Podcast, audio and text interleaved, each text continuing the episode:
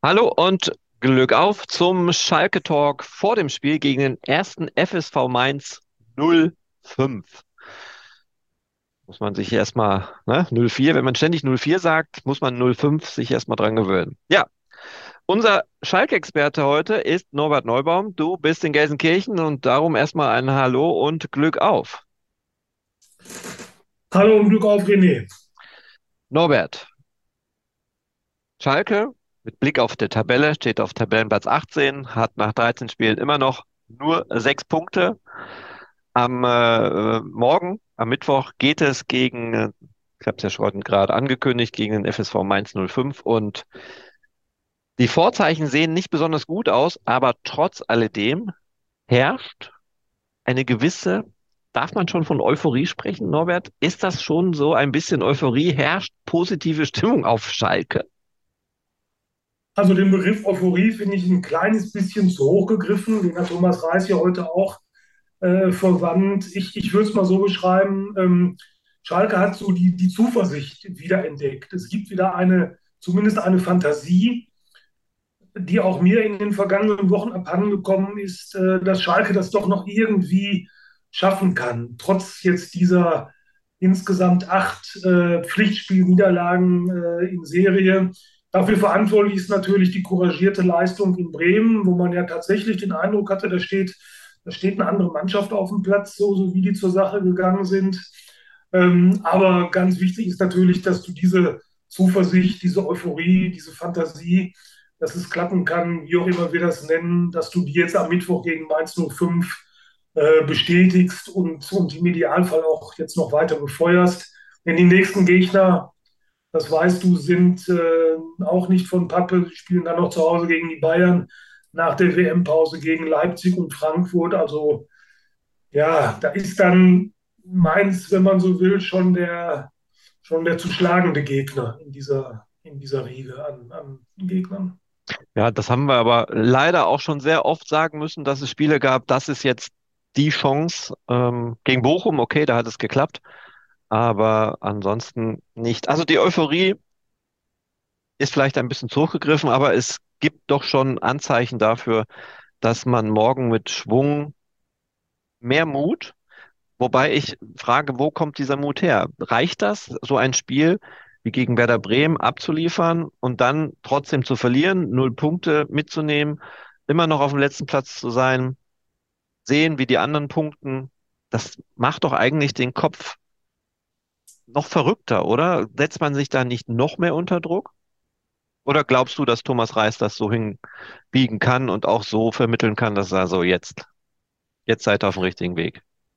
Ja, es ist, es ist aus Schalker Sicht zu hoffen, dass ihm, dass ihm das gelingt. Das ist natürlich seine Aufgabe. Äh, du hast vollkommen recht. Wenn du, wenn du jede Woche einen auf den Deckel kriegst, äh, dann, dann, dann ist ja logisch, dass die Köpfe nicht, äh, nicht oben sind. Aber es gibt zumindest jetzt einen Unterschied im Vergleich zu den Vorwochen. Die Mannschaft hatte in Bremen tatsächlich eine ganz reelle Chance, da irgendwas mitzunehmen. Und ich finde, das war in den Spielen vorher, war das dann größtenteils schon gar nicht mehr der Fall, wenn ich an, an die Spiele, äh, auch das Heimspiel zu Hause gegen Hoffenheim, Pokalspiel in Hoffenheim sowieso, in Leverkusen. Ich finde auch gegen Freiburg zu Hause habe ich nicht den Eindruck gehabt, dass Schalke da wirklich nah dran war, einen Punkt zu holen. Und insofern hat die Mannschaft jetzt zumindest gesehen, hallo, wir können es ja doch noch irgendwie. Wir können ja doch noch das zum Teil spielen, was wir zu Beginn der Saison ja auch hin und wieder gezeigt haben. Ich erinnere an das, Heimspiel gegen Gladbach in Köln. Die Leistung war auch nicht die schlechteste, unglücklich dann mit dem, mit dem Platzverweis für Drexler.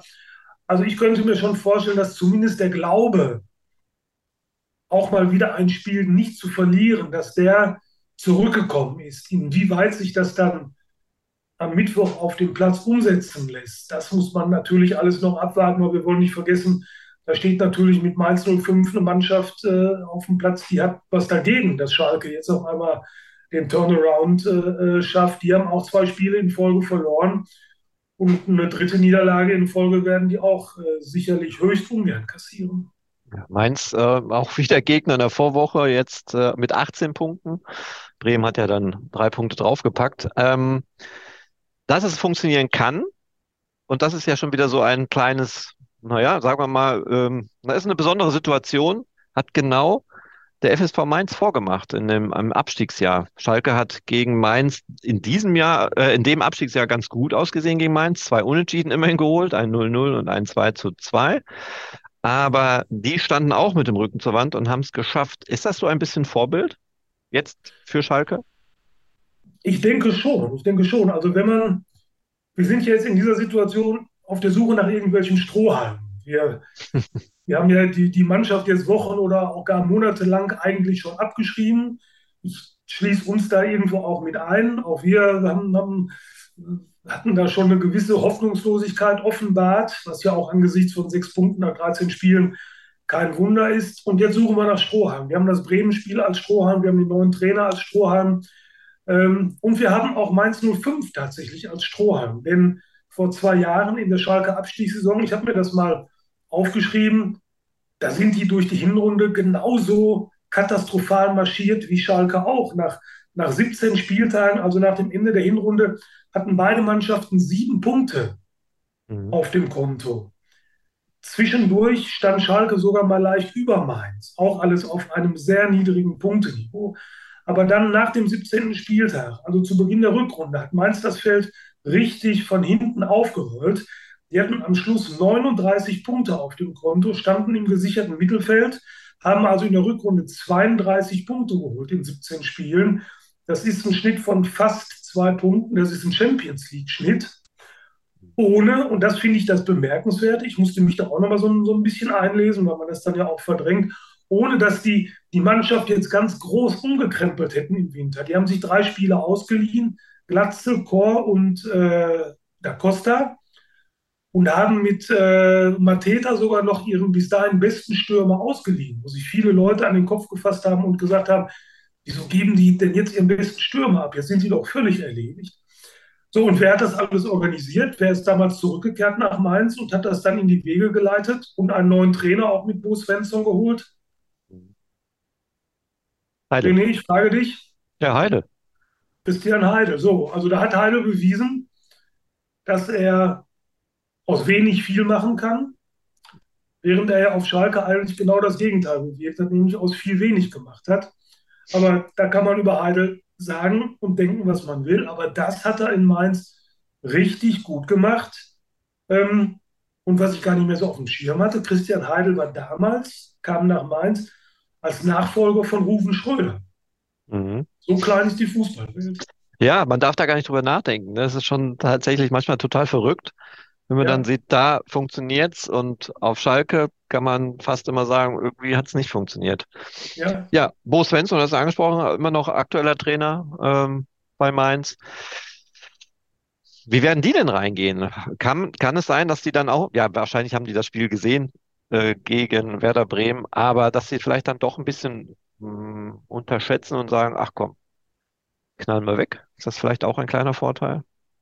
Glaube nicht, dass die Schalke unterschätzen nach dem Motto, die knallen wir weg. Das kann ich mir bei Mainz nicht vorstellen. Das kann ich mir vor allem bei Bus Svensson auch nicht vorstellen. Ich habe bei dem immer so den Eindruck, man verfolgt das ja dann so ein bisschen aus der Distanz, dass das jemand ist, der die Sinne seiner Mannschaft schon äh, zu schärfen weiß. Und ich glaube auch, dass Bus Svensson weiß und dass die Mainzer wissen, wenn sie hier auf Schalke verlieren, dann wäre es die dritte Niederlage in Folge sie drohen dann auch in ein, in ein etwas unruhiges Fahrwasser reinzugeraten. Denn die Mainzer wissen ja, wie erwähnt, aus eigener Erfahrung, wie schnell von da unten eine hochkommen kann. Und das gilt natürlich auch umgekehrt, wie schnell du aus dem vermeintlichen gesicherten Mittelfeld äh, auf einmal unten reinrutschen kannst. Und die Mainzer sind, glaube ich, sehr realistisch. Sie wissen, dass sie nicht zu den Top-Teams der Liga zählen. Für die ist schon ein Erfolg, wenn sie da im Mittelfeld stehen. Und ich glaube schon, dass die alles tun werden, ähm, um, um hier auf Schalke äh, was mitzunehmen, zumindest nicht zu verlieren. Wie sie das Spiel angehen, muss man sehen. Ich vermute, sie werden, um Schalke gar nicht erst in eine, in eine Euphorie sich, sich hereinspielen zu lassen, weil sie natürlich wissen, was dann mit dem Publikum, mit dem Schalke Publikum im Rücken, was dann hier alles möglich ist. Also ich glaube, morgen geht es hier ordentlich, äh, steppt der Bär zumindest auf der Tribüne. Äh, personell, ähm, wird Thomas Reis was verändern oder geht er mit der Mannschaft rein, die auch gegen Bremen gespielt hat? Also so viel kann er nicht verändern, weil an der verletzten Situation hat sich im Grunde äh, eben nichts geändert. Die Langzeitverletzten äh, werden bis zum äh, Jahresende ausfallen. Ralf Fährmann steht auch noch nicht zur Verfügung, laboriert auch noch an einer Zerrung. Also Justin Hekerin wird, wird wohl wieder auf der Bank sitzen. Mhm. Ähm, die Frage ist, was macht er hinten links? Da hat ja äh, Thomas Ovejan fällt weiter aus. Äh, in Bremen hat Thomas Reis es mit Tobias Mohr versucht, hinten links. Und ähm, ich habe ich hab Reis heute auch gefragt in der Pressekonferenz, ob man dem, ob man dem Jungen damit nicht Unrecht tut. Wenn man ihn, wenn man ihn auf, auf eine Position einsetzt, die nun erkennbar nicht seine ist und er aber dann dafür reichlich Kritik äh, äh, einstecken muss. Äh, Thomas Reis hat, hat, das ganz gut und ganz plausibel beantwortet. Er hat gesagt, die Kritik kommt, kommt sowieso nur von außen. Er hätte Tobias Mohr nicht so schlecht gesehen und ähm, würde vor allem sich dagegen wehren, ihn, also Tobias Mohr, als Alleinschuldigen da irgendwo abstempeln zu lassen. Trotzdem ist halt diese Position so ein bisschen, so ein bisschen fraglich. Çalhanoğlu könnte das spielen, der möglicherweise dann jetzt wieder zum Profikader gehört. Neuzugang Kolo könnte da eventuell spielen. Also da bin ich mal gespannt. Man könnte ja vielleicht auch taktisch was verändern, indem man auf 3-5-2 umstellt und dann Tobias Mohr zwar auf der linken Seite lässt, aber nicht so mit diesen zwingenden Defensivaufgaben äh, betraut. Das kann ich mir aber nicht vorstellen, weil Thomas Reis ist dann schon eher so, so ein äh, Fan der Viererkette. Also da muss man mal sehen und ich könnte mir vorstellen, dass Dominik Drexler möglicherweise auch in die Startelf rückt, nachdem er ja nach seiner Einwechslung in Bremen auch nochmal der Mannschaft durchaus nochmal noch mal einen, einen Push äh, gegeben hat. Marius Bülter habe ich hier noch im Zettel, der war mit Fragezeichen versehen. Hast du da Informationen? Ja, der ist ja in Bremen äh, verletzt ausgeschieden. Es kam allerdings relativ schnell in Warnung, dass, ähm, dass äh, seinem Einsatz wohl nichts im Wege steht und wenn er hundertprozentig fit ist, dann sehe ich ihn eigentlich auch dann schon, schon mehr in der Startelf wenn sein Einsatz ein Risiko darstellt, dann äh, gibt es da sicherlich auch andere Kandidaten, Karaman. Wenn sollten Drexler und Moyer zusammen anfangen. Dann müsste dann ja dafür auch wieder einer auf die Bank. Das könnte Karaman sein. Wenn Bülter dann auf die Bank muss, könnte Karaman da wieder reinrutschen.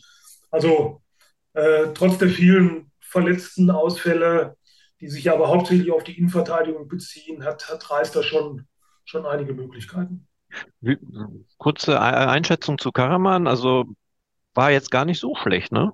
Zumindest also gegen nee, finde ich auch, finde ich auch. Also ähm, man hat ihm da vielleicht auch ein bisschen Unrecht getan, als er verpflichtet wurde. Da gab es ja dann schon einige, die gesagt haben, wieso, was, was, was will Schalke mit dem? Ist doch irgendwie so richtig Bäume ausgerissen. Ähm, hat er hat noch nirgendwo, aber ich finde, er hat das ganz äh, in Bremen ganz, ganz ordentlich gemacht. Äh, hat ja sogar hat ja zwei, dreimal auch mit, mit äh, Zuspielen für, für Gefahr gesorgt. Ähm, also ist, ist durchaus jemand, äh, der, der dabei ist, sich da seinen Platz irgendwie, ob jetzt von Beginn an oder auch als Einwechselspieler, aber der sich, der, der sich seinen Platz da jetzt gerade erkämpft und, und äh, erspielt.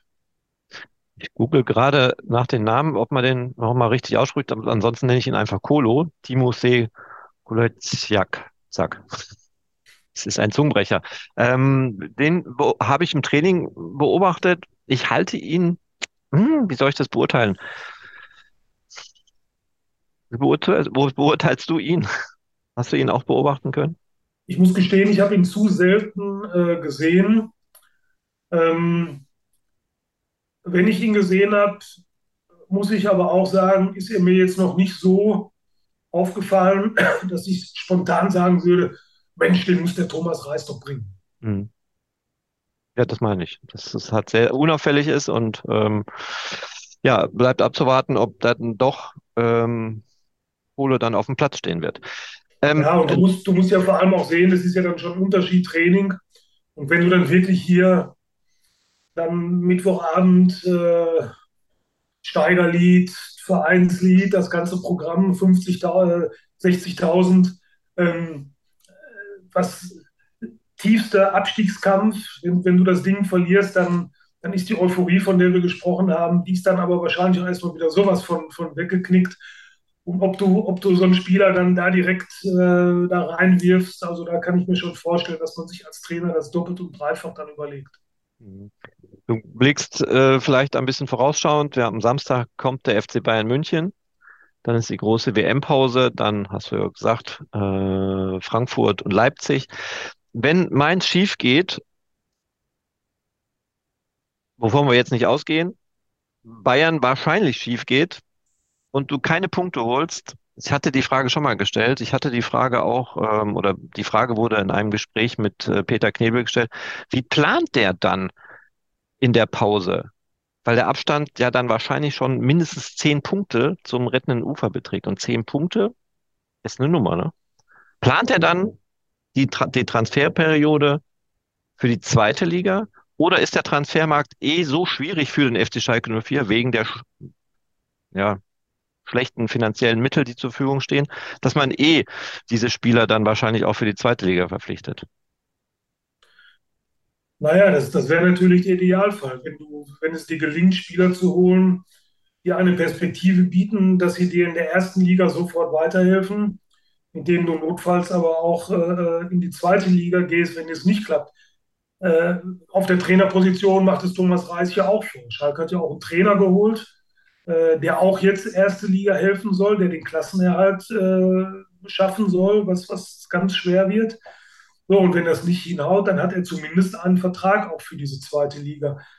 Und das wird mit Spielern äh, ganz genauso gehen. Also ich, ich kann ja Peter Knebel keine, keine Ratschläge geben, aber ich warne davor, ähm, wieder wieder Abenteuer einzugehen, wie in der, wie in der Abstiegssaison, als man glaubte, mit äh, Seat Kolasinac, Klaas-Jan Huntelaar und Skodran Mustafi drei, ja, drei, drei Stars einfach äh, zu holen. Sind ja auf ihre Art alle drei Stars.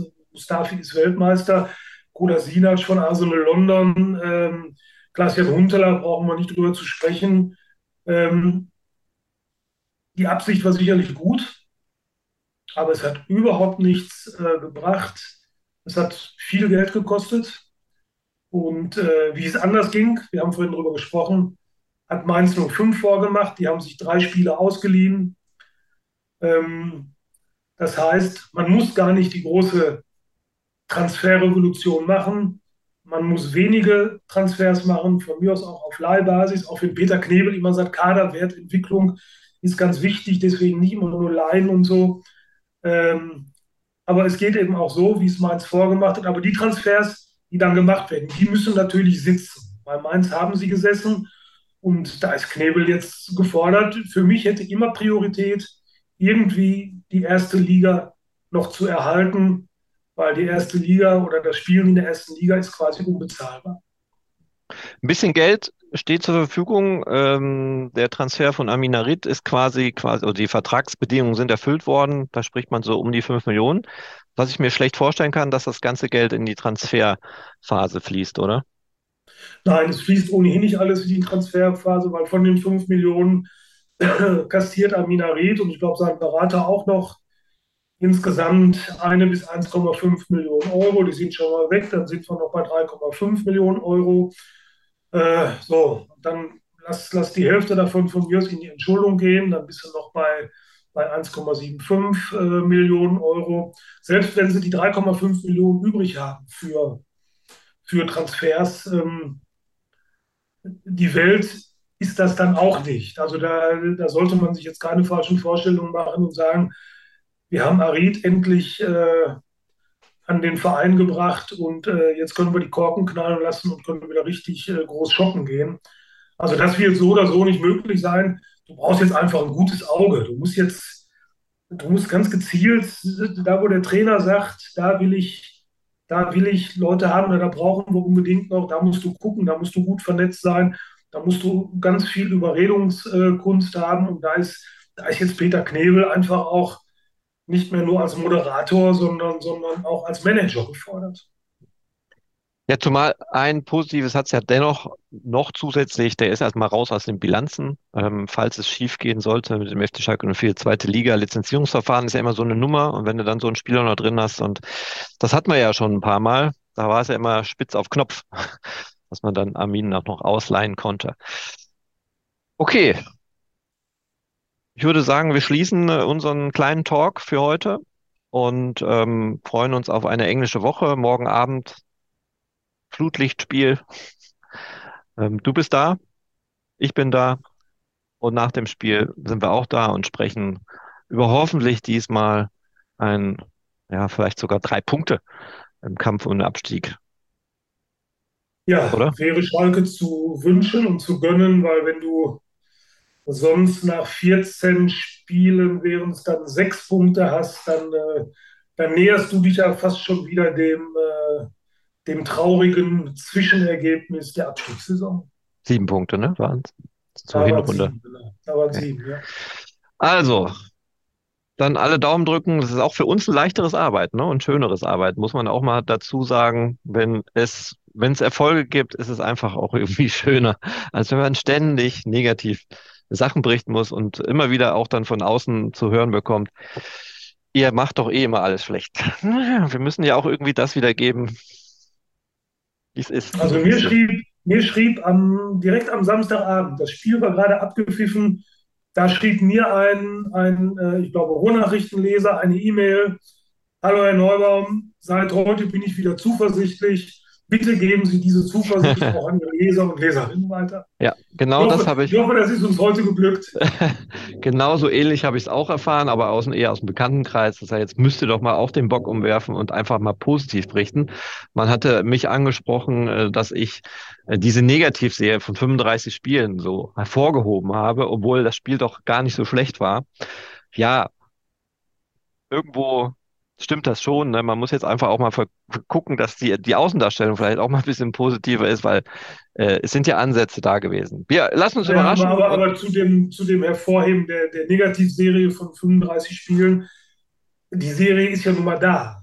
Wir, ja. wir, wir, saugen uns, wir, wir saugen uns das ja nicht aus den Fingern und ähm, eine Niederlage bleibt für die Statistik, in dem Fall Niederlage. Aber ich denke, dass das Bremen-Spiel, dass die Leistung im Bremen-Spiel deutlich, deutlich besser war als viele andere in dieser Saison. Ich, ich glaube und hoffe, dass wir das äh, dann schon vernünftig äh, rübergebracht haben. Wer weitere Informationen über den FC Schalke 04 haben möchte, gerne auf den Seiten der Ruhrnachrichten, auf den Seiten des Medienhauses Bauer, Hellwege Anzeiger, Münsterland Zeitung, auch die müssen erwähnt werden. Überall gibt's Schalke-Content und das jeden Tag frisch und ähm, gibt auch Plusbeiträge. Man kann gerne mal auf das Plus drücken und noch mehr Informationen über den S04 bekommen. Danke Norbert an, an dieser Stelle erstmal nach Gelsenkirchen und äh, wir hören uns dann morgen nach dem Spiel gegen Mainz in alter Frische, hoffentlich. Das machen wir. Danke, René. Tschüss.